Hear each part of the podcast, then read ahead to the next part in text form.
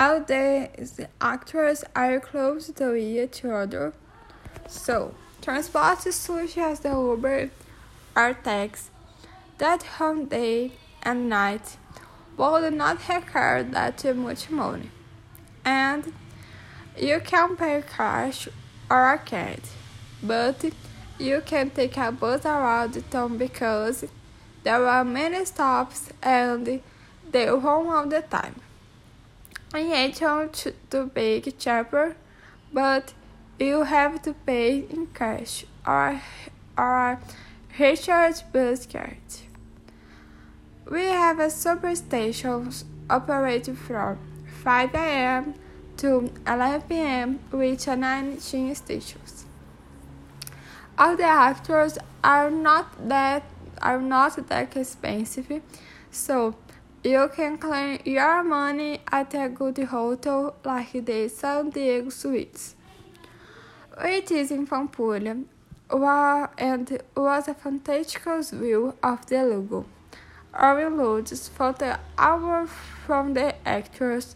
We also have a platinum hotel which requires a little more money. And is considered one of the best hotels in Belo Horizonte. It's a great comfortable and so fine and wonderful. Built in the outdoor and indoor our which swim possible relations. Location in front of the Diamond Mall in Lourdes, where it is easy if you if you need to chop and on the top of a pizzeria that was a wonderful food and drink. College is Olegário. But would spend more of the transport as it is far from the actress.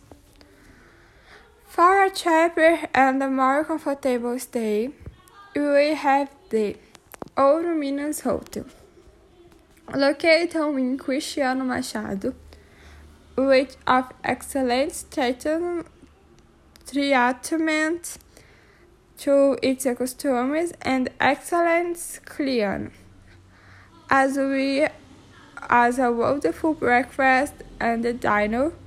It's a larger hotel with more guests and swim pool for your comfortable. But a little for friend the actors, so you would spend more on transports.